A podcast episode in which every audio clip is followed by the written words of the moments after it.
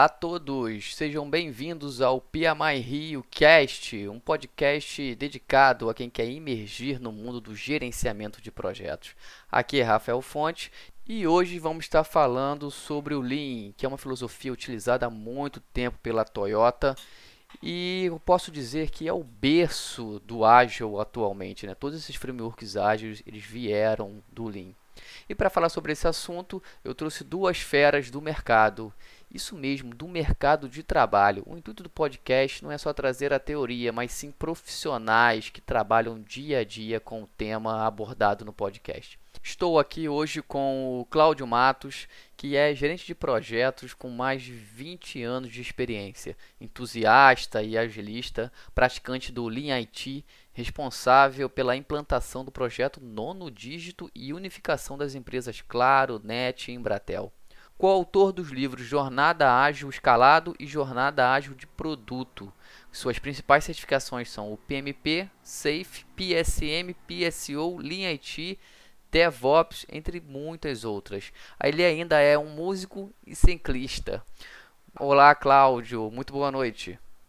A falar? Boa noite, Rafa Fonte, boa noite, Rafael Formento, tudo bem? Feliz aqui estar com vocês hoje aqui nesse primeiro podcast do PMI Rio, né? Eu acho que é importante ressaltar isso.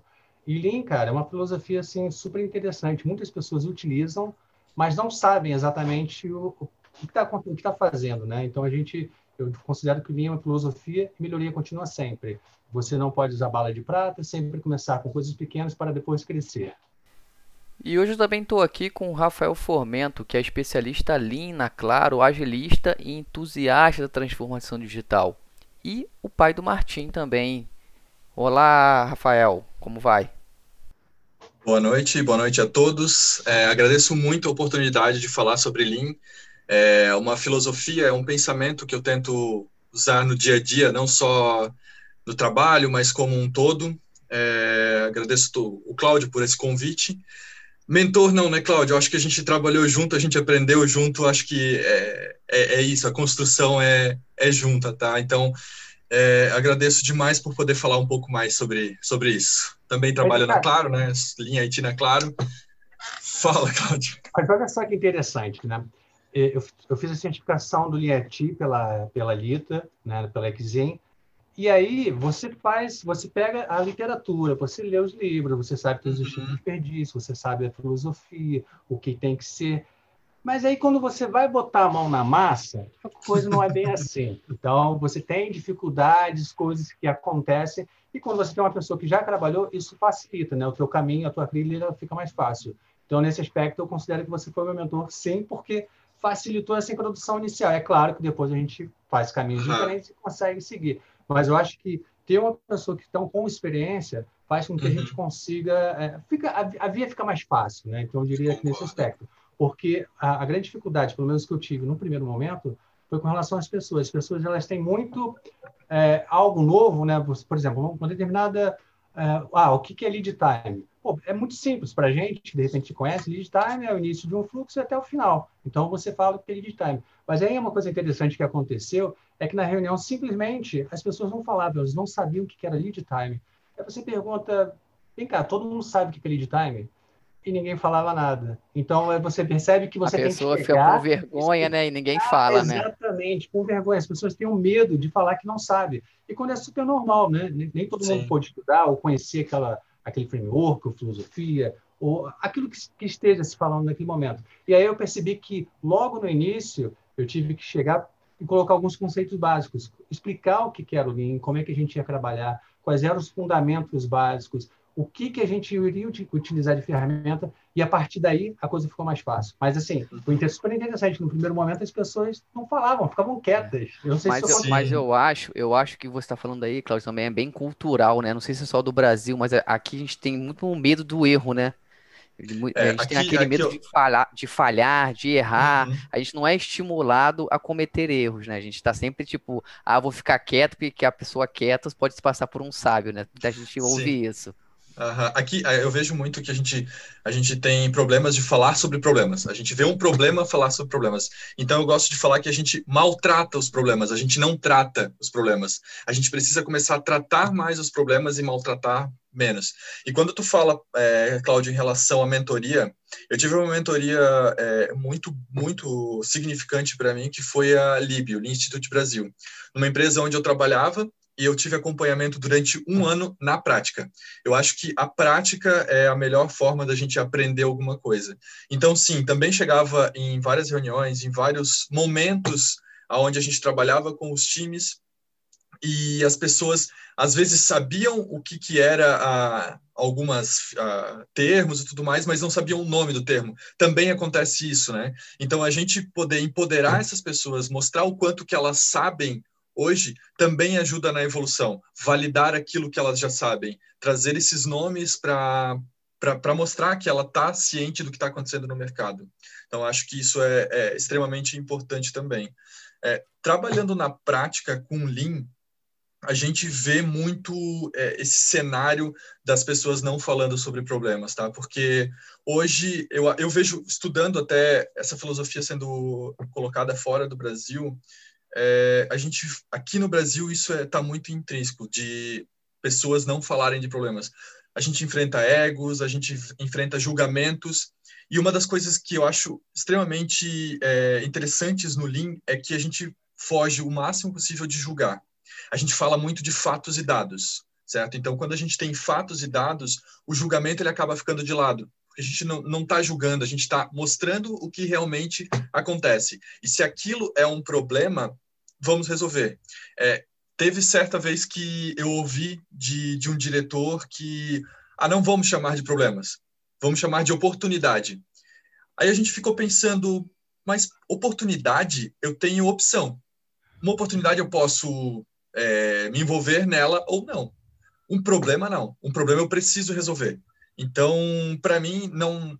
A minha visão é: não é problema, não é oportunidade, é um problema que eu realmente preciso resolver. E tudo bem, e tudo bem, a gente vai resolver e vai evoluir, vai aprender, certo? Vai fazer com que não aconteça mais. E outra coisa que o Lean prega, né? É mudanças sustentáveis. Eu fazer mudanças que elas se sustentem, não mudanças daqui a quatro meses é, a gente vai ter que voltar para esse problema. Então, o Lean, eu acho que é, é, é, muita coisa junto, sabe? Não é um nome técnico, não é uma dinâmica, mas sim, é, para mim, é um pensamento. É, e, e, nesse aspecto que você está falando agora, aí me remeteu até às nossas conversas lá no início, que a gente sempre focava em, em realmente ver a causa raiz do problema, porque de repente a, a, aquilo que parecia ser um problema era um sintoma. Então, quando a gente começava a se debruçar um pouco mais em cima daquele tema, a gente acabava percebendo que aquilo que estava sendo falado no início ele era um sintoma, até chegar à causa raiz. Então, a partir do uhum. momento que a gente conseguia chegar na causa raiz, é que de fato a gente conseguia fazer algumas hipóteses de melhoria. Então, isso é bem interessante também. É, eu trago eu trago um exemplo de se a pessoa está se perguntando, né, como assim sintoma, problema? Normalmente, é, lead time alto é um sintoma. Muita gente aponta, ah, o meu problema é o lead time muito alto, meu problema é um tempo alto de entrega. Geralmente, isso é sintoma. E as pessoas se atêm a isso. Ah, vamos colocar mais gente aqui, vamos fazer mais rápido, trabalhar mais tempo, e esquece de tentar encontrar essa causa raiz. E a gente, aí sim... Vamos Ô, Rafael, aproveita aí, cara, e dá um overview para a pessoa do que, que é um lead time, né? Que acho que nem todo mundo pode saber tá, o que, que é que estão falando. Que, é, a gente falou de lead time e acabou, de, acabou não, não especificando. Mas lead time, vamos lá, lead time é o tempo aonde, sendo bem pragmático, é do momento em que o cliente faz o pedido de um produto até o momento que ele é entregue este é o lead time. Tem gente que fala que lead time é uma parte do processo, tem gente. Não, o lead time é este tempo total, porque é o tempo que eu é, consigo ver de quando eu pedi até quando eu entregou. É a mesma coisa que quando eu peço, faço um pedido numa, num e-commerce e ele chega na minha casa quatro dias depois. O lead time foi quatro dias. Ah, mas no sistema ele levou 20 segundos, ele faturou em meia hora e colocou na transportadora em 40 minutos. Ainda assim, o meu lead time é quatro dias. Cycle time, sim, eu tive um cycle time de meia hora para o meu sistema faturar, eu tive um cycle time de 40 minutos para chegar na, na, transportadora, porém, o lead time é esse tempo do início de quando eu fiz o pedido até ele chegar na minha porta. É, algumas empresas adotam o cycle time como process time, que também está correto também. Também está correto, é. Não, não tem problema nisso, é. Mas esse, esse, é, essa é a teoria. Então, quando eu falo de, de que o lead time é um problema, ele geralmente é um sintoma por isso, porque tá, é, eu tenho quatro dias. Será que eu não estou com uma transportadora que não que eu posso melhorar esse processo de transportadora, meu processo de faturamento? Então eu preciso entrar nos processos, enxergar eles de jeito que eles são mesmo, para entender a causa raiz. Aí sim a gente tem algumas ferramentas. A gente até pode entrar nesse, nesse aspecto. Ferramentas de desenho de VSM, de mapa de fluxo de valor, que mapa de fluxo de valor é diferente de mapa de processo. Mapa de é, processo é Desculpa até te interromper, interessante até sobre isso também, que eu lembro que nas primeiras reuniões, quando a gente falava, falava com o público, né, com o pessoal que estava uhum. participando, a gente tem um VSM, e as pessoas não sabiam, a gente teve que explicar, e a partir daí, sim, elas entraram e passaram a entender, ah, mapa de fluxo de valor, é Value Stream Map, ah, ok, legal, bacana. Isso. E aí passou a coisa a andar. Segue aí, uhum. Rafa. É, e, e, aí é que tá, né? Muita, muitas pessoas conhecem o mapa, o, o fluxo de processo, que é o teu processo desenhado num, como ele deveria acontecer, que a gente chama de desejo, né? É o desejo de como deveria acontecer. O mapa de fluxo de valor, eu mapeio exatamente o cenário atual de como ele acontece. E aí a gente volta naquele ponto quando a gente fala de problemas, aonde os problemas acontecem, por que os problemas acontecem e quanto desses problemas acontecem. Esses são pontos fundamentais é, para te começar a fazer esse desenho de mapa de fluxo de valor. Mas a gente também tem que lembrar que mapa de fluxo de valor tem essa palavra valor. A gente tem que mostrar nesse mapa de fluxo de valor aonde está o valor para o cliente. E aí a gente entra num ponto, num outro ponto que é desperdício, certo? Muita gente fala Lean é identificar desperdício. Sim, também, mas Lean é entregar valor para o cliente. Esse é o, é o principal foco. E aí outra pergunta que a gente faz, qual é o valor para o cliente? Isso a gente tem que se perguntar o tempo inteiro. O que, que é valor para o cliente que você está entregando neste momento? E as pessoas querem entregar trabalho, querem entregar tarefa e acham que isso é o bastante. Mas isso é, a gente usa muito, isso é ser tarefeiro.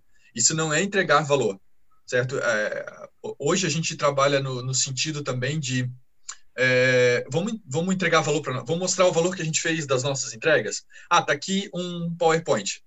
Isso não é valor, isso é uma tarefa. Agora, o que, que esse PowerPoint resolveu? Qual o problema que esse PowerPoint resolveu? Isso é valor. Isso eu estou atingindo o meu cliente, isso eu estou sanando, estou resolvendo um problema dele. Isso é entrega de valor para o cliente. Porque, pode, desculpa, só, só para finalizar, porque ele pode entregar um PDF, eu posso entregar um PPT, eu posso fazer uma palestra, eu posso fazer o que for. Aquilo ali é, uma, é um meio, o fim é o valor. Ia falar, Cláudio. Vocês iam falar. Não, então, na verdade, eu ia perguntar como é que a gente consegue mapear, então, o valor para o cliente. Como é que a gente consegue, tipo assim, ah, o que, que é valor para o cliente? Porque é uma coisa um pouco abstrata às vezes, né? É, é, aquele, é aquele mesmo papel de tipo, ah, o que, que é qualidade? Uhum, uhum. Lembra que toda empresa bota assim, ah, nós entregamos com qualidade. Que, tá, mas o que é qualidade para você e o que é qualidade para o outro, às vezes não é a mesma coisa. e eu acho dar... que isso vai muito com valor, né, também, né? Sim. Muito bacana. Vou, dar, vou tentar é, sintetizar com dois exemplos muito simples. Por exemplo, um café. Você pode, de repente, valor para você é você receber um café, um café forte, com, numa xícara quente, com água e mineral, um biscoitinho, num lugar bonito, de repente você queira sentar, você tome aquele seu café, ou tendo uma paisagem, mas de repente para o fulano B, um café num copo de requeijão, para ele tá lindo, tá ótimo. Ele não quer saber do, do, local, ele quer pagar mais barato. Então, o valor ele vai depender do ponto de vista do cliente, ou seja, você tem que se colocar no lugar do cliente para poder ver o que de fato é o valor, olhar para ter, a visão desse cliente. Então, um uhum. café, por exemplo, eu, Cláudio, vou gostar de um café numa xícara quente, lugar bonito, uma que tenha paisagem. Mas, de repente, a depender do momento, pode ser que eu queira, ou, ou melhor, uma determinada pessoa, ele quer fazer o seguinte, esse café custa dois, um real, Então tá ótimo, tá num copo de requeijão, não importa, eu quero beber um café, acordar e ir trabalhar. Então o valor depende de quem esteja vendo. E aí pode seguir, Rafa. É, é contexto, né, Cláudio? Eu acho que isso é tudo que tu falou é contexto. É, e como é que eu faço isso? Então, aí sim, existem várias ferramentas, design thinking, design sprint, tem a metodologia ágil está aí para isso, né? Eu acho que a metodologia ágil faz isso muito bem, organiza isso muito bem, cria essa proximidade com o cliente. Então, é, eu acho que assim, a gente precisa ter esse pensamento de entrega de valor para o cliente, que é o que o cliente vê como, vê como valor, né? quem é o cliente, eu acho que isso também é importante, principalmente agora na, na nessa área que está crescendo muito Lean, é, metodologias ágeis, para TI, quem é o cliente, é importante a gente ter isso. A partir daí, a gente pensar em fazer esse aí um mapa de fluxo de valor que, que for, né, de entender como que eu vou fazer essa entrega de valor para esse cliente, o que me impede hoje de fazer essa entrega de valor para, para o cliente, entender esse problema, trabalhar nesse problema, mitigar esses problemas e resolver esses problemas de forma sustentável. Aí a gente tem uma cadeia de pessoas que vão fazer isso, né? Desde a liderança, é, parte estratégica, então é tudo isso envolvido, mas com foco nessa entrega de valor para o cliente.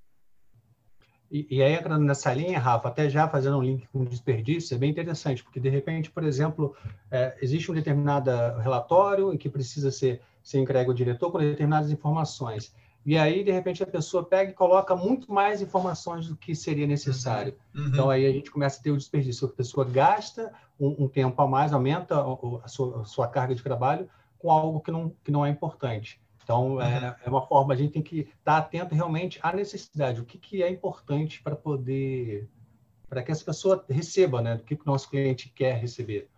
É, Isso. eu vou até entrar nesse, nesse assunto de desperdício, porque eu sou de TI, né?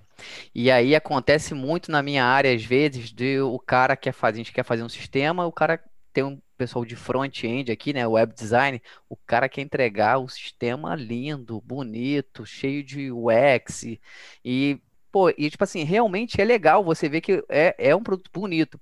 Mas às vezes o cliente só quer receber aquela uhum. fórmula, aquela conta, ele só quer que funcione. Ele só quer que aquilo ali gere o resultado para ele. E uhum. às vezes eu, eu vou dar um prazo, eu falo para a equipe, ah, quanto tempo você demora para fazer isso? Aí um cara fala assim, ah, eu vou demorar dois dias. Aí o cara design, ah, eu vou demorar três. Às vezes o cliente não quer esperar cinco dias para receber o produto, ele só quer que rode aquele, aquela fórmula ali dele em Excel ali, aquele botãozinho, e dois dias estaria pronto. Então você, tá, você conseguir, eu acho que às vezes a gente tem esse desperdício no querer fazer também mais, né? Ah, eu quero uhum. dar a mais, mas será que o cliente quer a mais mesmo e quer pagar por aquilo, por aquilo ali? Aí, é. Bacana, essa coisa que é importante o que, que o meu cliente está disposto a pagar. É, eu acho que essa é a palavra. Num ponto, tu tocou num ponto muito, muito bom. É isso mesmo, assim, é, valor é tudo aquilo que meu cliente está disposto a pagar. Eu lembro que eu fiz um, eu participei de um Startup Weekend há alguns anos atrás, e a gente, e, assim, o, o projeto era conectar pessoas que precisavam, por exemplo, de arrumar uma, um, uma lâmpada, uma, um, sistema, um, um, problema simples de elétrica em casa, às vezes, conectar com um cara que fazia essas arrumações finais de semana e precisava só de um bico extra. É, esse é tipo Uber de, de marido de aluguel, algo nesse sentido. E aí a gente começou a elaborar e tentar pensar num sistema, pensar em várias coisas, e aí chegou um dos mentores e perguntou, tá, esse sistema de vocês funciona? Não sei, mas a gente está fazendo rápido para fazer funcionar, para ver se Gente, mas assim, como é que esse negócio deveria funcionar mesmo? Não deveria conectar as duas partes? Não está tudo pronto, não tem um telefone celular, não tem uma pessoa disponível para fazer isso já? Daí a gente pensou, verdade. Aí o que, que a gente fez? A gente pegou, uma pessoa ligou para outra e disse assim, tá precisando de alguma coisa em casa? Pô, eu tô. Eu tô aqui com uma, um sistema elétrico, enfim, não tá funcionando direito. Ah, legal. E se eu conseguir uma pessoa para ti, tu, tu consegue esse final de semana? Pode ser. Aí ele ligou para um conhecido que fazia isso em casa, não era eletricista, mas fazia isso. E aí tu faz, quanto que tu cobra? Ah, eu cobro tanto. Tu aceita cobrar 10% a menos e eu te acho um cliente agora? Pode ser. Liguei para a pessoa na hora, ela aceitou, combinamos no outro dia, eles tinham feito. E aí a gente perguntou no final: vocês usariam um aplicativo para isso? Daí eles falaram assim: para isso com certeza eu usaria. Então, assim, eu não precisei construir uma linha de código. Nada, nada. Eu validei a, a, minha solução, eu encontrei valor para aquelas duas pessoas. Uma pessoa já estava três semanas para arrumar aquele problema e não conseguia achar alguém. Eu achei alguém, essa pessoa ficou super feliz. O, a outra pessoa estava ociosa em casa, conseguiu um dinheiro para o final de semana e eu ainda consegui faturar em cima disso. Eu lembro que até o final de semana a gente faturou, acho que foi 200 reais, alguma coisa assim, só de fazer ligação para uma ou outra pessoa para validar o processo. Então, assim, a gente não precisa é, reinventar a roda, não precisa fazer muita coisa. A gente precisa entregar aquilo que é valor para o cliente. E deu. Acima disso, mais do que isso, é desperdício. Isso é estoque, isso é, é vários outros desperdícios que, que não vale a pena. Entende? Então, acho que a gente precisa ter um olhar muito atento a esses pontos. É, a gente tem que tomar cuidado, que aí acho que o Lean fala sobre oito desperdícios, que é a produção em excesso, tem a uhum. questão do estoque, tem a questão da movimentação, aí tem a espera, tem talento, defeitos, transporte e tem excesso de é, é, processamento. E aí tem um ponto que eu acho que é a questão do talento, que a gente tem muita perda, né? Que uhum. acabam fazendo não fazendo aquilo, aquilo, todo aquele potencial que, que pode ser usado nas empresas. A gente percebe bastante isso. Pessoas que são super capacitadas, mas que elas estão sendo pouco, utilizando pouco o potencial dela de criatividade, uhum. o potencial humano mesmo. Né? Uhum, uhum. Isso mesmo. Acho que é, que é um ponto bem, bem importante. Sim, a gente, a gente também, falando um pouco de desperdício, né? A gente tem os desperdícios, eu acho que isso agora todo, muita gente vai se identificar, que são desperdícios incidentais a gente também tem que olhar para esses desperdícios. O que é um desperdício incidental? Desperdício incidental é aquele que não agrega valor ao cliente, mas ao mesmo tempo eu preciso fazer. Um exemplo disso que eu gosto de usar muito é folha de pagamento. É, o meu cliente não está, ele não está pagando pela folha de pagamento dos, dos, dos, funcionários que trabalham na minha empresa. Ele não paga por isso, ele não quer nem saber se é CLT, se é PJ, não, não importa para ele como que é pago. Porém, eu como empregador, eu tenho dever legal de fazer isso. Então eu não posso simplesmente tirar isso da minha frente. O que, que eu posso fazer? Eu posso reduzir esse meu serviço eh, esse meu desperdício incidental.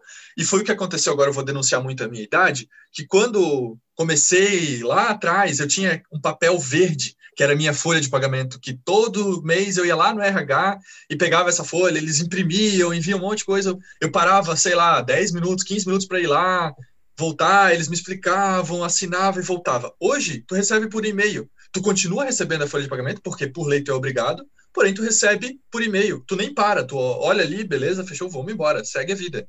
Entende? Então, tu reduz esse desperdício incidental. É isso que tu faz com essa parte.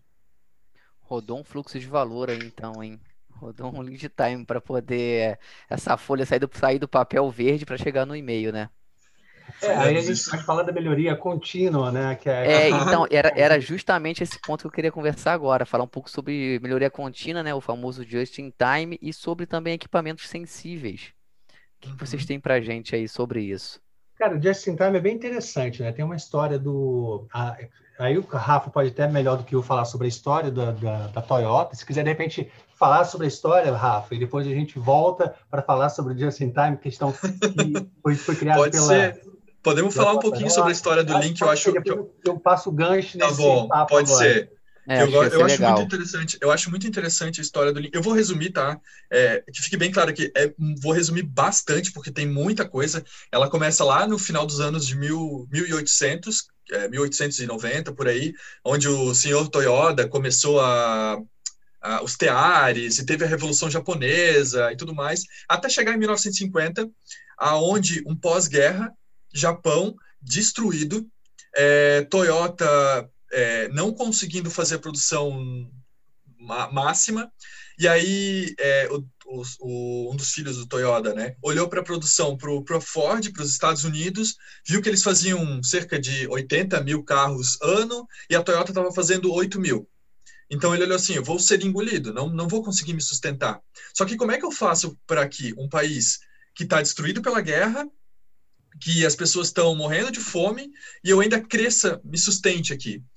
Ele precisava fazer mais com o que ele tinha. Ou seja, ele precisava tirar tudo que era desperdício da frente dele e fazer apenas aquilo que gerava valor para o cliente. E aí tinha o Taishi Ono, que era uma pessoa que é, era muito conhecida na época por isso, por criar processos é, eficientes, eficazes, foi chamado para trabalhar na, na, na, Toyota, e ali começou um, um processo novo é, na, na produção de carros. E ali foi, né? Muita coisa aconteceu nesse meio tempo, até que em 1980 aconteceu o boom da Toyota. E agora a gente está falando em melhoria contínua, eu queria que ficasse atentasse a isso. 1950 até 1980. Olha quanto tempo que eles levaram para evoluir um processo, para entender a filosofia, para colocar esse pensamento na veia e trabalhar de forma fluida. Então, assim, não se frustrem se de repente em um mês, dois meses, meu, a gente não está conseguindo implementar. É, é, normal. 1980 explode é, é, esse processo novo da Toyota. Aí os Estados Unidos começam a olhar para o Japão e pensar como é que esses caras conseguem é, não produzir tanto, o faturamento deles não é mais alto que o meu, porém o lucro líquido deles é, chegou a sete vezes mais alto que o segundo colocado, um negócio absurdo. Como que isso é possível? Aí os Estados Unidos é, pediu para o MIT fazer um estudo desse processo no, na, no Japão. Eles começaram a ir para as fábricas e entender como é que aquilo funcionava, até que em 1990 é, foi lançado o livro A Máquina que Mudou o Mundo, e nesse livro eles precisavam nomear isso. Só que eles já estavam colocando esse processo dentro da Ford, dentro da GM, na Inglaterra. E como é que eu vou chamar? Como é que eu vou dizer que dentro da GM tem o processo Toyota de produção? Na época, inclusive, o TPS. Não posso fazer isso. Como é que eu vou dar um nome para isso, então? É, aí eles começaram a se perguntar o que, que é essa metodologia. Bom, essa metodologia é extremamente enxuta. E enxuto em inglês é Lean. E aí, dali surgiu o nome Lean. Então, ali com o, o livro A Máquina que Mudou o Mundo, foi difundido isso para o mundo inteiro, e aí o resto é história, né, gente? Então, assim, de forma bem resumida, tá? Tem muita coisa legal. Se vocês forem procurar como funcionavam os teares, como começou isso tudo, gente, é, é fantástico. Assim, eu sou é, suspeito é, em falar porque eu sou apaixonado por isso. Pelo tá? menos Mas... dessa vez eles reconheceram os créditos, né? Que normalmente os Estados Unidos sempre roubam os créditos no final. Não, né? não, mas eles não reconheceram. Eles, eles não reconheceram. Eles trouxeram e colocaram como se fosse algo que, olha, achamos. Entendeu? Não foi assim um negócio que, olha, a Toyota tá aqui. Eles mencionaram os nomes, eles até falaram assim, mas não foi algo que buscamos a Toyota, olha só o que a Toyota fez pra gente. Não. Foi mas, um isso, negócio... mas isso até hoje ou, ou naquela não, época? Hoje em dia você época, né? bota no Google, você vê ah, o processo da Toyota, não sei o quê. Tanto que na Toyota não é Lean. Na Toyota é TPS. É Sistema Toyota de Produção. Então, mas é, é, é, é, a base, é o berço do Lean ali, entende? Então, veio para através da Inglaterra, lá na, na, nas fábricas deles, depois Estados Unidos, e aquilo difundiu depois para o mundo. E antes da gente entrar aqui um pouco na melhoria contínua, eu só queria tirar talvez uma dúvida aqui, vai mais para a história e para e coisas comportamentais. Tá bom. É, o Japão estava saindo de uma pós-guerra, né? E uhum. aí tem todo esse, esse, tinha toda essa crise lá. Mas vocês acham que o, o Lean chegou a mudar, porque como uma filosofia, uma coisa cultural, chegou a mudar a cultura do pessoal lá no Japão, ou foi mais fácil eles se adaptarem, porque eles têm toda essa uma cultura, eu acho, que facilita isso do que a gente tem aqui no Brasil, né? Uma uhum. coisa, às vezes, até mais, mais predatória, a gente não gosta de falar de erro, de falar de problema. O que, que vocês acham? É possível a gente fazer aqui no Brasil também, ou a gente vai demorar 30 anos?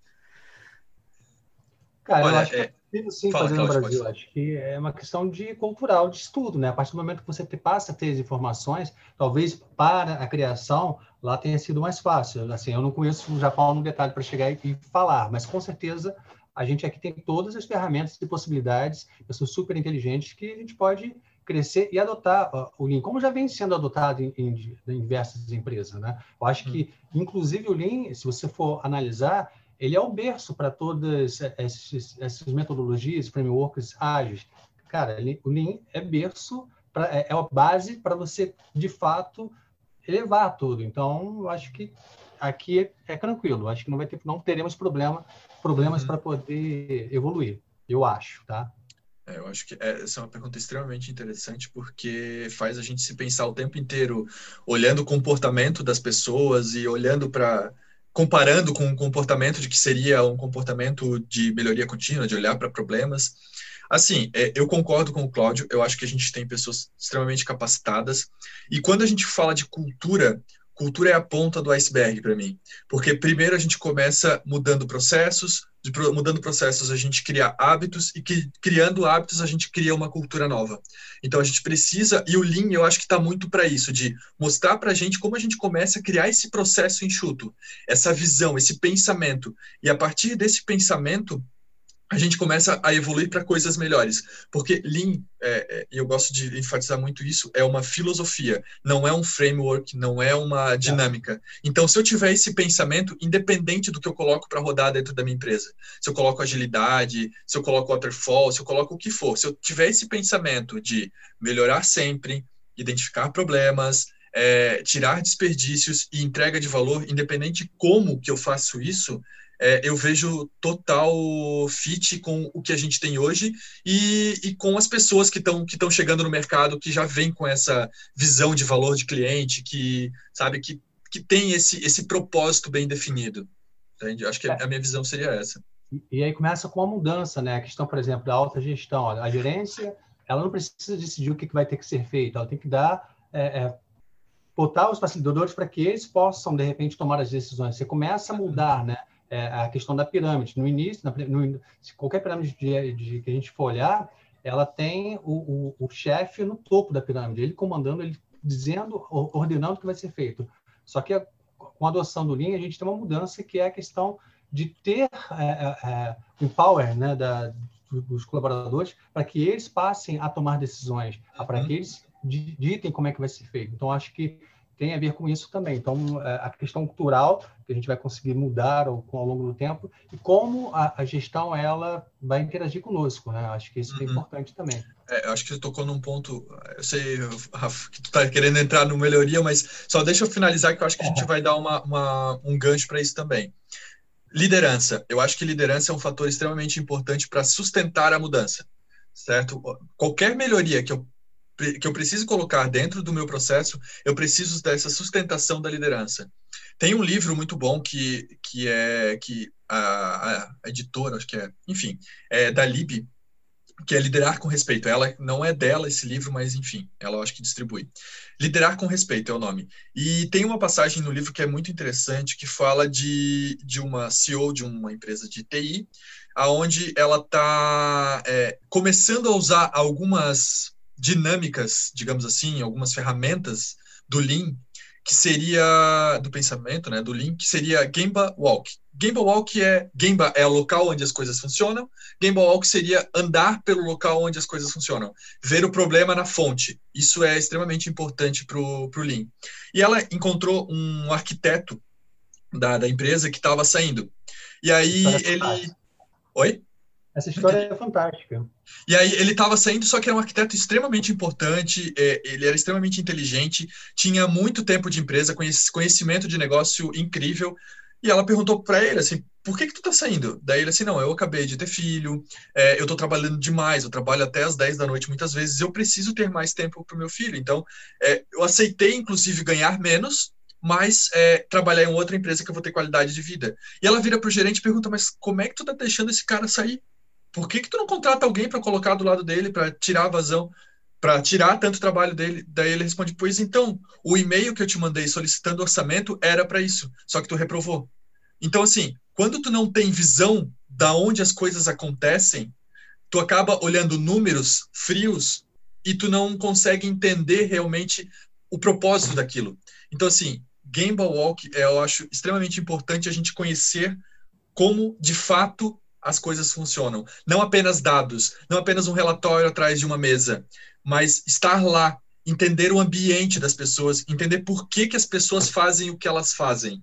Não simplesmente julgar e apontar e, e, e tudo mais que a gente vê muito hoje em dia. Então, é, essa, essa mudança de comportamento vai gerar uma sustentação de melhorias. Quando a gente fala de melhoria contínua, né? melhorar constantemente. Por que, que tu precisa melhorar? É, aonde que tu precisa melhorar, o que, que eu posso fazer como liderança para te ajudar, para tirar barreiras da tua frente, para sustentar a tua mudança. E isso tudo é além de melhorar a minha empresa, vai dar engajamento no meu funcionário, no meu colaborador, porque ele está sendo assistido. A ideia dele está sendo colocada em prática. O cara que que que está lá em cima está olhando para o que eu estou fazendo. Entende? Não é algo fazer por fazer. E isso traz um retorno mais do que financeiro para a empresa. Então, eu acho extremamente importante essa parte. É, eu acho que isso também já é um modelo de gestão que já está sendo adotado já pela, pelas empresas, né? Acho que a gerência já está um pouco mudando. Existe sim gestores que continuam fazendo o modelo antigo, com resultados, é, batendo nos funcionários lá, que quer resultado, resultado, mas eu acho que já é um modelo que está mudando mais pela, pelas práticas ágeis, por o mercado tá, tá adotando isso. Agora, é, é uma barreira que a gente está tendo que, que alavancar dia a dia. Aí você falou uma coisa sobre sobre a pessoa entender o que está tá se passando, eu vejo isso muito nítido quando eu passo, quando eu passo ou, ou vejo, você dá uma tarefa para uma pessoa que ela não consegue ver o que aquilo vai proporcionar. Uhum. Exemplo, ah, eu quero que você é, arrume o quarto, mas pô, para que eu vou arrumar esse quarto? Então, quando você fala assim, olha, eu vou receber uma visita de um amigo que vai vir, vai vir fazer um churrasco aqui. E aí o cara fala assim, poxa, eu vou arrumar o quarto, porque vai vir uma pessoa aqui. E às vezes, quando você passa uma tarefa que a pessoa não vê o todo, ou não vê o valor que vai ser agregado, a, pessoa não consegue saber por que eu estou fazendo isso. E às vezes faz mal feito, faz de qualquer jeito, porque ela não consegue ver o todo. E uhum. aí, eu. Só que, tipo assim, isso para uma empresa pequena, eu acho que é até mais fácil. Quando você tem uma empresa gigante, você quebrar esses fluxos de valores para falar o seu o valor dessa equipe é esse aqui. A gente tem que aumentar esse, esse tipo de valor. Então eu acho que tipo é isso tá vem mudando, mas eu acho que deveria estar tá mudando mais rápido. Eu acho que a gente que é de TI ou de tecnologia, de, te, de telecom, isso tá mudando mais rápido, mas eu acho que em outras empresas você vê que, cara, continua a mesma coisa. Eu acho que talvez eu não, não trabalho, mas eu, eu, vejo muitas vezes banco, essas áreas que precisam bater meta e tem que vender, vender, vender. Eu acho que eles continuam ainda botando, batendo no cara para ele vender e às vezes a criatividade de como vender aquilo é um pouco às vezes é, ela não é tipo assim tem um melhor formato dela. Uhum, uhum. É, isso, é, isso é bem interessante.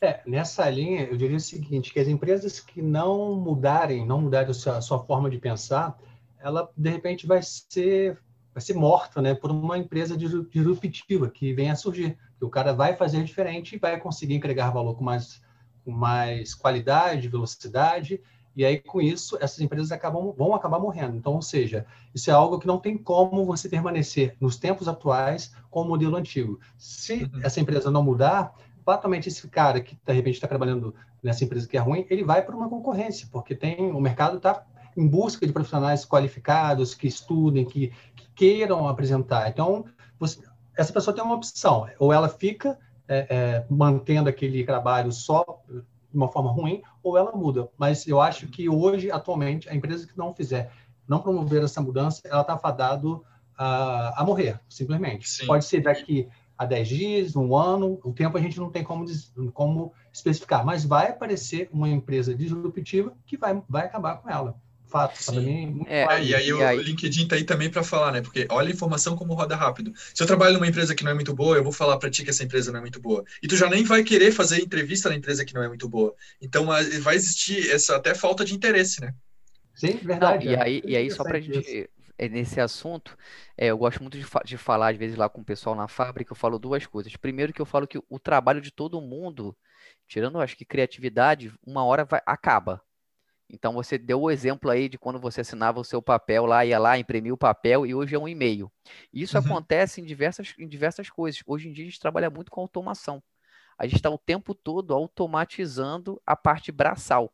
Então, uhum. hoje, tipo, hoje, projetos que a gente tem lá de, de tipo, o cara fala assim: ah, é, eu tenho, sei lá, uma equipe aqui de 5, 10 pessoas que eles ficam cadastrando o dia todo. Eles entram no site tal e cadastram aqui para botar na ferramenta. E o que a gente faz? A gente começa a automatizar isso. A gente vai lá direto, busca através de robô, automation, a gente vai lá, busca aquilo. Então, essa parte de cadastro, essas pessoas vão morrer. Se essas pessoas, você, você não tiver pessoas criativas, que se reinventem e que pessoas que tornem, mudem um pouco a cara da sua empresa, se for uma coisa braçal, isso não vai, não vai deixar a pessoa muito tempo empregada. Uhum. Então, aí, o que, que a gente estimula lá? A gente estimula muito a criatividade. Uhum. A pessoa ser criativo, dá, dá opções para a pessoa crescer, e aí isso vai, vai numa, numa, outra, numa outra vertente que eu uso muito lá, lá na, na fábrica. Por que, que você está trabalhando aqui? Uhum. E quase 100% das vezes a pessoa diz, não é só pelo salário. Porque, claro, a pessoa tem que ser bem remunerada, a pessoa tem que viver, Sim. tem que pagar conta, tem tudo isso. Mas, tipo, qual é o diferencial de eu trabalhar aqui e eu trabalhar em uma, numa outra empresa? Não é? Porque, porque, porque, a gente, tá, porque a gente trabalha onde a gente trabalha? Reconhecimento, ok? Mas, tipo, você proporcionar às vezes um home office, você proporcionar um clima mais agradável para a pessoa trabalhar, você proporcionar para ela uma, uma qualidade de vida, e isso hoje em dia é muito contado. Porque, como uhum. você falou aí, né, Rafael, hoje em dia não está satisfeito, ele muda para outra empresa. Ainda mais tecnologia e telecom, cara, roda bastante. Então, se a pessoa não estiver uhum. satisfeita, ela não dura um ano na empresa. Às vezes nem um ano, ela já troca para uhum. outra. Então, você pro proporcionar para ela tipo assim, essa, essa qualidade de, no trabalho e, e, e incentivar a criatividade e dar para ela o todo, para ela poder te ajudar a alcançar novos objetivos, eu acho que a gente uhum. começa a virar um país até mais empreendedor. Sim, é, eu acho que tu tocou num ponto ali que eu achei bem interessante e talvez eu possa trazer exemplo. Quando a pessoa fala que ah, é, o meu emprego, o meu o emprego não, mas a minha função vai acabar. Eu tive conversando já com pessoas que faziam essa função de de, de, de, robô, digamos assim, né? De fazer a mesma coisa, a mesma coisa, a mesma coisa. E perguntava para mim, Rafa, mas e agora? É, e se acabar? E se, e se isso daqui não, não tiver mais, não for, e se colocarem um robô no meu lugar? Aí eu falei assim, olha, uma coisa é certa, vão colocar um robô no teu lugar. Uma hora ou outra vão colocar um robô no teu lugar. Só que tu tem o poder da escolha. Tu pode criar o robô, entende? Tu é o, a pessoa que, que, que conhece melhor o processo. Por que você não pega, sai desse processo por um momento, cria um, uma automação da tua cabeça, porque melhor do que tu para criar isso não tem, e faz esse projeto. Então, tu fica dono disso. Sai, de, daí tu entra na criatividade, né, Rafa, que você falou muito bem, de, de fazer o processo criativo. Tu sai da, da parte manual, daquilo que é algo sempre mais do mesmo, e vai para a parte criativa, porque tu conhece o processo. Então, tu começa a experimentar isso e tu vai ver que tem tu vai olhar para o lado e tem muitas outras oportunidades para te fazer a mesma coisa. Então, assim, tem, é o poder da escolha. Se tu quiser e não quiser ficar parado, tu consegue fazer essa evolução. Então, e aí, e aí eu já vou fazer uma pergunta até mais prática aqui, mais para quem está botando a mão na massa, é, quais são essas dificuldades que vocês encontram para, às vezes, colocar o lean, né? Diminuir, às vezes, não só o lean, né? mas diminuir, às vezes, o lead time, diminuir esse, para poder proporcionar esse fluxo de valor. Porque quando você vai, você vai chegar para conhecer o processo, você vê é, as camadas do processo lá para agregar o valor, e você começa a diminuir ele, você encontra essas resistências, às vezes de Sim. pessoas, de uhum. gestores, de que não querem mudar porque acham que se mudar eles vão estar tá perdendo o, uhum. o emprego deles, vão estar vão tá perdendo o espaço deles na empresa. Como é que vocês trabalham com isso aí? Bom, eu posso, é, na verdade, na, quando comecei a, a trabalhar com, com, esse processo, o primeiro fluxo né, que eu fiz, até com a ajuda do Rafa, que eu percebi que as pessoas tinham, elas é, foram resistentes no primeiro momento, mas a partir do momento em que a gente começou a explicar o que, que iríamos fazer, ou que ali era, é, não tinha juízo de valor, que as, as, pessoas poderiam falar, porque tem essa questão do medo, né? Ah, se eu falar alguma coisa, alguma besteira, o meu gerente, de repente, pode, pode brigar comigo. Então, a gente demonstrou para as pessoas que ali a intenção era entender quais eram os problemas e, a partir dali, a gente conseguir fazer algumas hipóteses de melhoria. Então, acho que você demonstrando que você quer fazer um trabalho colaborativo, isso, isso fez com que as pessoas passassem a, a, a, realmente falar. E foi super interessante. Nas primeiras reuniões, as pessoas ficavam praticamente mudas. E ao longo do tempo, é, é, isso acabou sendo quebrado e as pessoas participaram de uma forma muito mais ativa. Então, é uhum. deixar claro que ali não tem juízo de valor. Se você faz alguma coisa errada, não, não tem problema. Ali é simplesmente para poder a gente chegar a partir de um problema ou sintoma que esteja sendo falado, a gente conseguir evoluir para chegar numa hipótese de melhoria e melhorar o trabalho de, desse grupo, né? E uma outra dificuldade também é a questão de você reunir as pessoas que realmente faz, que as pessoas que trabalham com aquilo. Eu não quero, ah, o gestor é importante, ele é assim, o gestor é importante para trazer esse grupo para dentro, mas a gente precisa das pessoas que estejam de fato atuando, trabalhando, ou seja, quem está lá no, no chão de fábrica, vamos dizer assim, de todos esses grupos, para você conseguir alinhar e, de fato, trazer o problema à tona, porque, de repente, o gerente só vai saber aquilo alto nível, mas quando você pergunta lá para o profissional que está realmente fazendo aquela, aquela atividade, ele traz o problema de uma forma muito mais clara, muito mais ampla. E aí, e aí tem coisas super interessantes que aconteceu comigo, que eu tinha grupos diferentes e, de repente, numa determinada reunião, eu chamei o grupo B. E aí, quando nós fomos conversar, a pessoa falou, mas espera aí, você gasta um dia inteiro para jogar essa informação para uma, uma outra planilha? É, pô, pois é, eu jogo essa, essa informação para gastar um dia inteiro. Mas, e aí depois você me devolve para ficar mais quatro horas validando? Pô, cara, vamos tirar isso, vamos pegar aqui e vamos jogar simplesmente informação direto. Já mando as informações que você precisa de acordo com o teu template, né? Com, de acordo com o teu template. E nessa conversa de dois grupos diferentes, em uma hora, a gente simplesmente eliminou um dia e meio de trabalho, de, sim, de vários profissionais. Um grupo tinha mais de 20 profissionais e no outro também. Então, ou seja, foram 40 profissionais que diminuíram em cada demanda um dia e meio. Uma coisa assim muito simples, simplesmente por conversar e colocar o problema à tona. Eu acho que é bem interessante quando você começa a trabalhar. Se a gente for pensar agora um pouquinho na forma prática, então, first steps talvez, seria o que, que poderia ser feito para, vamos lá, usar talvez a ferramenta do, do mapa de fluxo de valor para começar a implantar esse descoberta de valor e desperdício. A gente precisa ter um problema bem definido. Isso eu acho que é o, é o ponto inicial de, de, de, de desse, de, dessa ferramenta. Quem vai te definir o problema, quem vai ajudar nisso, a gente chama dos donos do problema. Geralmente, e isso não é uma regra, é liderança. Liderança aponta e diz assim, lead time está muito alto na minha área, preciso reduzir. A gente sabe que é, que é sintoma, mas a gente tem um dono do problema e a gente tem uma solicitação de alguma coisa. E aí a gente começa a entender com a, com a operação, que é o que o Cláudio acabou de falar, fazendo esse trabalho de descoberta. E aí a gente começa a apontar os problemas, começa a entender esses problemas, analisar esses problemas, a gente disseca eles de fato mesmo, a gente traz fatos e dados para eles, coloca eles à tona e apresenta para esse dono do problema. Dono do problema, está aqui os fatos e os dados do que acontece, sem julgamento. Ah, mas por causa. Não, é, é assim, ó, o lead time é 50 dias. 50 dias é bom para ti ou não é bom para ti? Tá vendo que eu nem dei o contexto, porque não precisa. O dono do problema vai dizer assim: no meu contexto, 50 dias está bom. Ou ele vai dizer assim: não, no meu contexto, 50 dias está terrível, preciso diminuir isso. Ah, então tá bom, aqui estão os problemas, aqui estão as causas raiz. A gente vai começar a trabalhar neles. E aí o time começa a trabalhar nesse cenário futuro que a gente fala, e aí vão ter barreiras. Essas barreiras, elas vão vão estar tá quem do que de, das pessoas que estão fazendo. Então isso precisa subir. Só que geralmente o meu dono do problema, sendo um, um gestor, sendo um diretor, alguém na liderança, vai conversar com outra liderança. E esses desbloqueios vão acontecer de cima para baixo. Então tá vendo que eu tenho o um movimento numa camada é, mais operacional e ao mesmo tempo o um movimento na minha camada estratégica. Eu preciso do envolvimento dessas duas camadas para que, como eu falei várias vezes hoje, o problema, a solução do problema se sustente.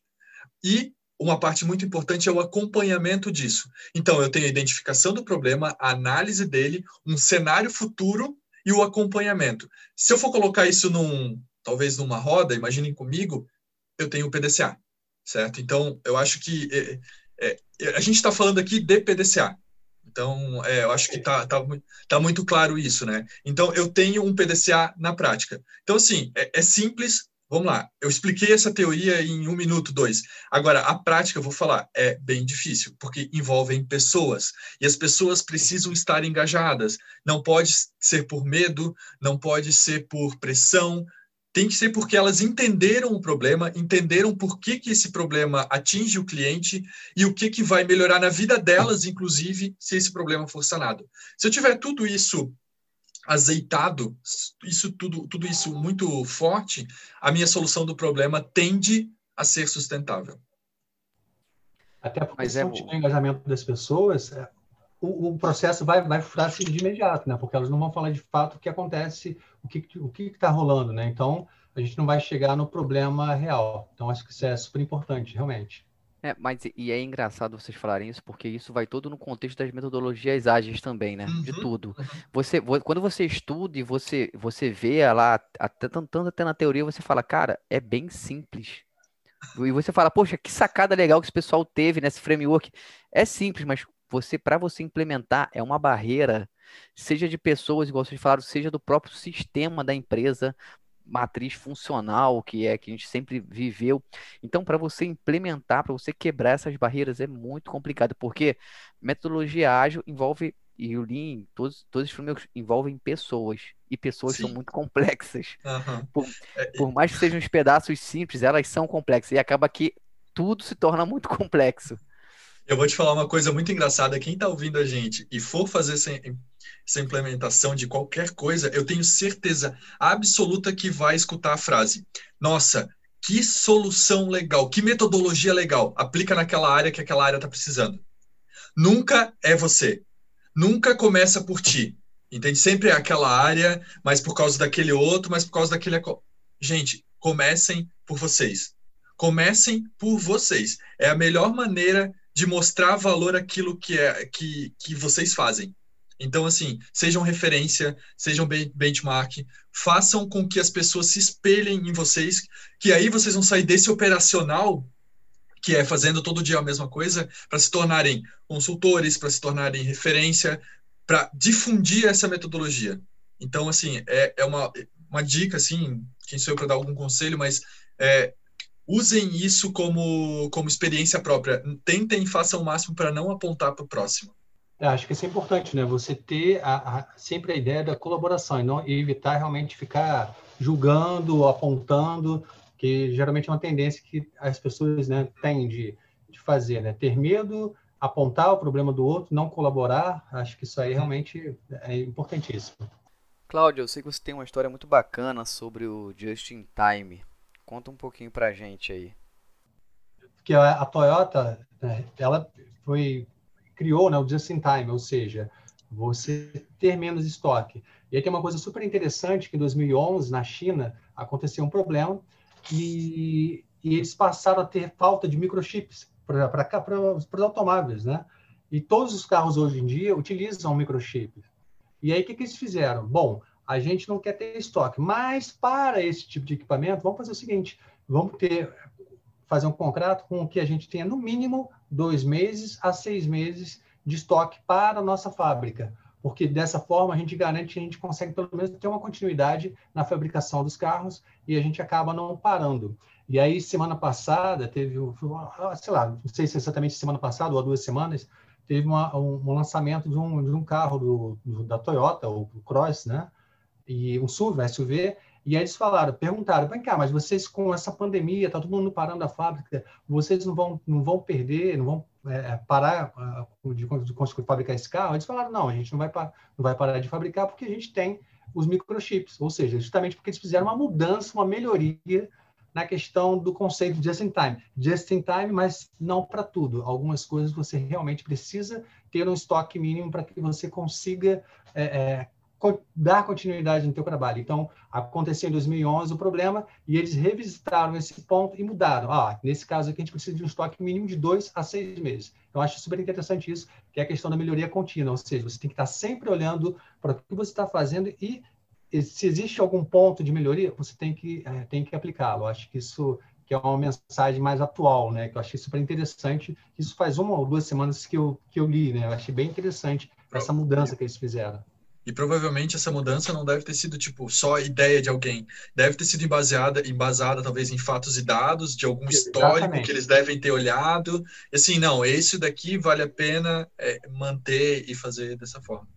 E você vê que a Volkswagen, a GM dispararam a, a fabricação. A Toyota pode ser equipada para os outros problemas, mas não pela questão de falta desse, desse material, que é um material que está super em, em escassez nesse momento de pandemia. Depois desse fato que o Cláudio contou para a gente, eu queria que você tivesse fazendo suas considerações finais aqui, Formento, nesse nosso bate-papo aqui sobre Lean. Queria agradecer bastante a oportunidade de de estar tá falando aqui, de estar tá falando de algo que eu gosto muito, de que eu tento praticar constantemente, tanto na minha vida profissional quanto pessoal, e espero ter ajudado de alguma forma quem estiver ouvindo e qualquer coisa, me busquem na minha, nas redes sociais, que eu vou ter o maior prazer em, em trocar uma ideia e, e principalmente aprender mais também. Eu que agradeço, Formento, por todo esse conhecimento que você está passando para a gente, pela experiência né, de forma prática que você está passando também. E você, Cláudio, suas considerações finais. Obrigado, Rafael Fontes. Obrigado, Rafael Formento, porque são dois Rafa, né? Foi por esse bate-papo super descontraído, super tranquilo para falar de algo que ele está recente na minha vida, mas que eu fiquei apaixonado realmente, que é o Lean. Então, há, há um ano que eu venho praticando e foi super interessante ver a teoria aliado à prática. Então, isso é bacana, né? Você poder ter essa oportunidade. E aí, da mesma forma também, como gerente de projetos, atuando durante mais de 10 anos, poder também ver a certificação veio depois, então foi, foi algo diferente. Com, com gerência de projetos, eu comecei a trabalhar para depois tirar a certificação PMP. Já com o Lean foi, foi, foi, o oposto. Eu peguei a certificação e, de repente, comecei a trabalhar. Então, um assunto super rico, super interessante. E obrigado, realmente. Foi, fiquei feliz de participar hoje aqui junto do, do grupo, né? Então, foi super feliz. Obrigado mesmo. Eu que agradeço a vocês por esse papo riquíssimo aqui sobre o Lean. Muito obrigado aí pelo tempo e pelo por estarmos aqui compartilhando um pouco sobre esse assunto. E nos vemos no próximo podcast. Para quem assistiu aí, muito obrigado pelos ouvintes e nos vemos no próximo. Um abraço. Tchau, tchau.